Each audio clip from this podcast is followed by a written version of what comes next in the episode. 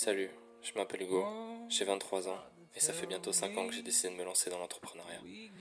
J'ai créé un tout nouveau podcast qui s'appelle Success Circle et à l'intérieur je vais t'expliquer tout ce que j'aurais aimé savoir quand j'ai commencé pour te permettre de te lancer dans les meilleures conditions et si t'as déjà commencé, de te permettre de tout exploser. And we're down we go.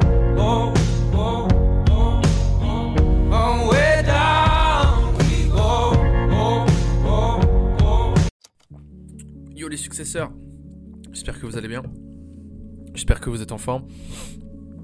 Excusez-moi, je suis en train de boire. Attendez, mais il est mal, réglé ce micro là.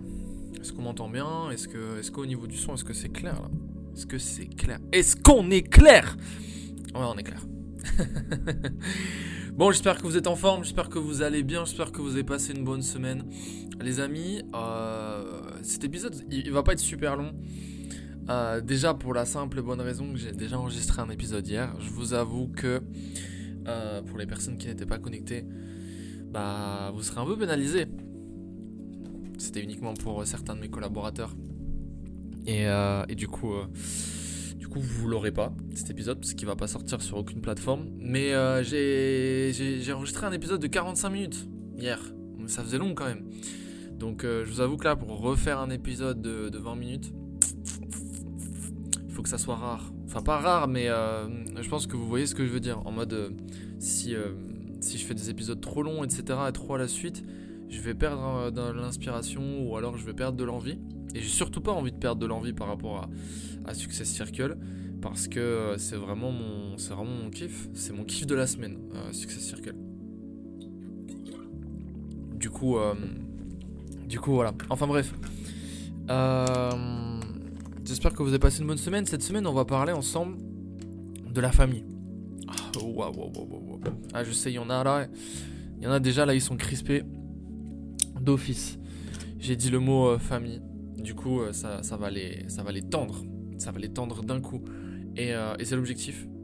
L'objectif, c'est pas de te tendre, mais l'objectif, c'est d'appuyer un peu là où, là où c'est sensible. Parce que. Pourquoi on va parler de la famille? Parce que euh, on a une sale manie, une sale manie, et, je dis on parce que je suis passé par là aussi. Et, euh, et je pense que tout le monde passe par là. Et il y a forcément des gens qui vont te dire ouais non moi je m'en fous etc. Mais non ils s'en foutent pas.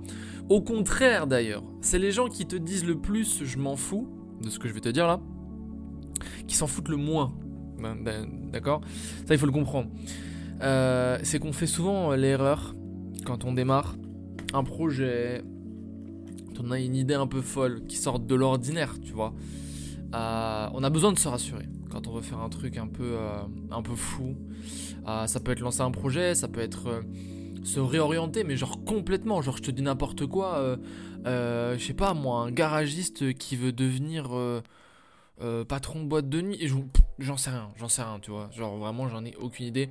Mais euh, des idées un peu qui sortent de l'ordinaire. Et on a besoin de se rassurer en tant qu'être humain, quand on a des idées un peu qui sortent de l'ordinaire, pour se rassurer que on n'est pas fou.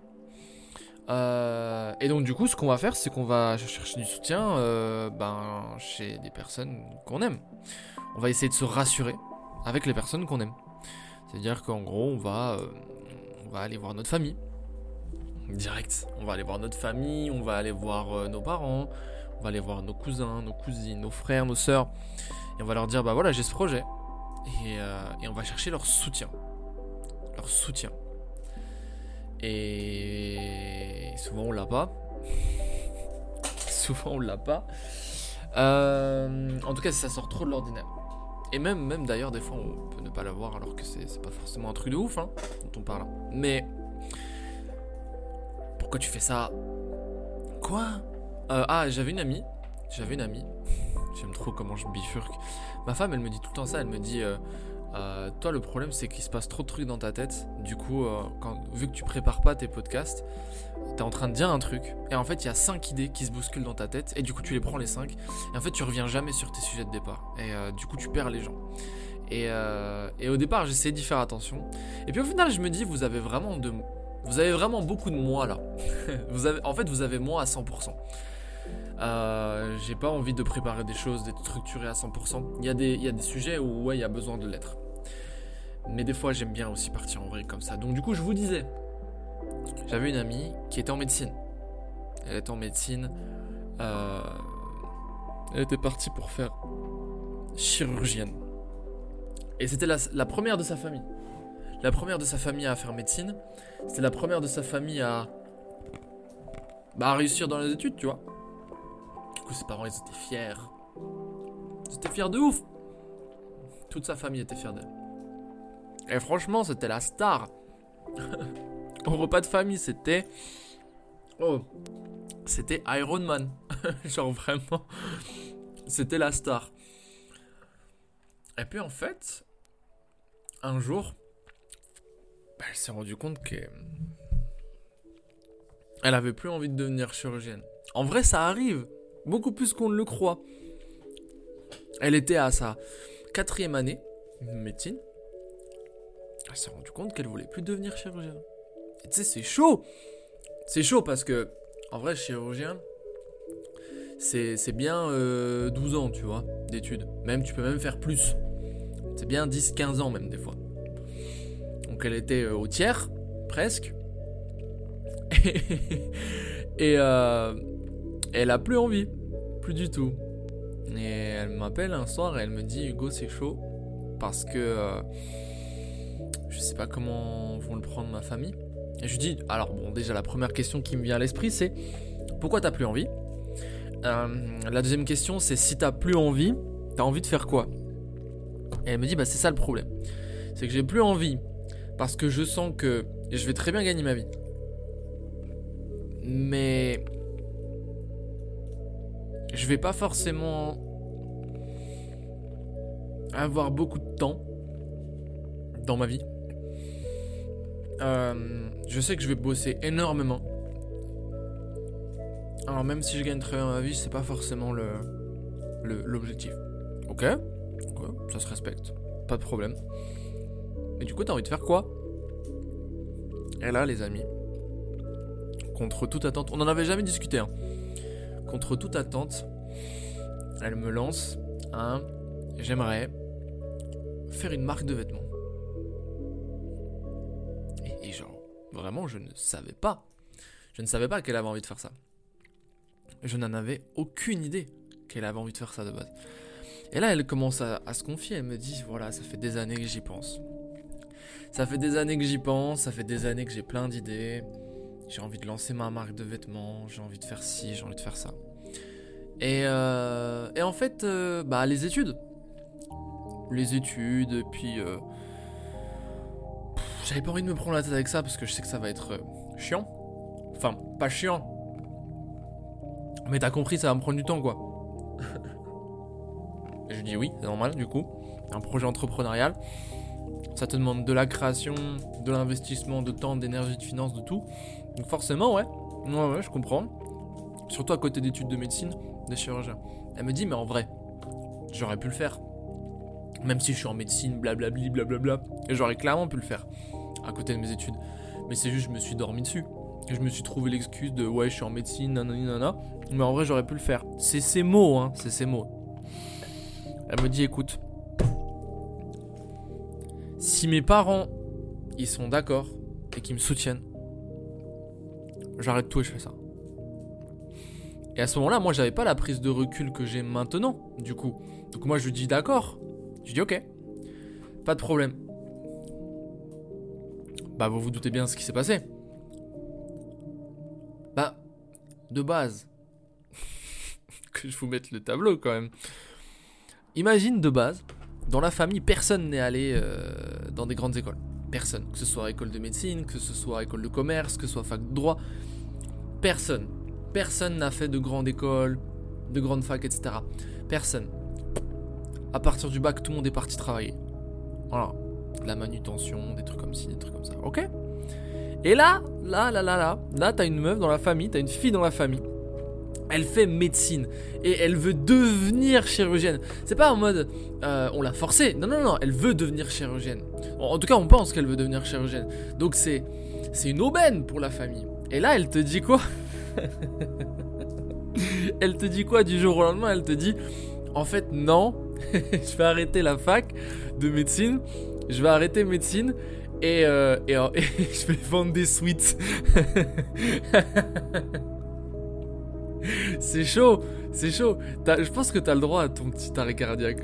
Je pense que t'as le droit à ton petit AVC à un moment donné. Ouh. Ouais, bah c'est ce qu'elle a fait, hein. Elle l'a eu cette conversation. Cette conversation a existé. Oui, oui. Heureusement, elle a pas été enregistrée, mais elle a existé. Et euh, bah vous vous doutez bien de ce qui s'est passé, c'était euh, mais t'es complètement folle, t'es complètement timbrée, jamais de la vie tu vas arrêter médecine. Euh, non mais non mais ça va pas la tête. Et puis en plus tu veux faire quoi? Tu veux lancer ta marque de vêtements, mais ça marchera jamais. Mais tu t'es pris pour qui? Etc. T'as aucun contact dans la mode. Alors déjà quel rapport? Mais laisse tomber. En plus de ça, ça coûte énormément d'argent. Tu vas le trouver où cet argent? Ah en plus tu vas arrêter médecine et tu veux nous demander de l'argent? Non mais qu'est-ce qui s'est passé? Euh, Ils sont passés par toutes les phases. Euh, T'as rencontré un mec qui a une mauvaise influence sur toi. Euh, tu te drogues. Quel rapport? Encore une fois. Ils sont passés vraiment par toutes les phases. Et du coup, en fait, ils lui ont dit c'est hors de question. C'était un non catégorique, en fait. Et c'était tellement catégorique qu'elle, elle a clairement compris qu'elle avait pas le choix. Qu'il n'y avait pas de... Qu'il n'y avait pas de... Écoute, nous, on n'est pas pour fais ce que tu veux. Non, non, il n'y avait pas de fais ce que tu veux. C'est on n'est pas pour. Euh, la phrase, elle s'arrête là. Il n'y avait pas de suite à ça. Il n'y a pas de ouais. Si toi c'est vraiment ce que tu veux, suis ton cœur, ma fille. Non, non, non, c'était va te faire foutre, tu continues médecine. Du coup, elle m'appelle. Elle m'explique tout ça. Elle me dit Go, je suis sûr que c'est la bonne décision. Ça me plaît pas, ça me plaît plus, pardon. Je sais qu'elle écoutera cet épisode en plus. Je lui enverrai. Je sais qu'elle l'écoutera. Et ça va la faire rire ce moment. Parce qu'elle m'a dit. À ce moment-là, elle me dit Je sais que c'est la bonne décision d'arrêter médecine. Et là, elle me dit J'ai deux choix. Soit j'écoute mes parents.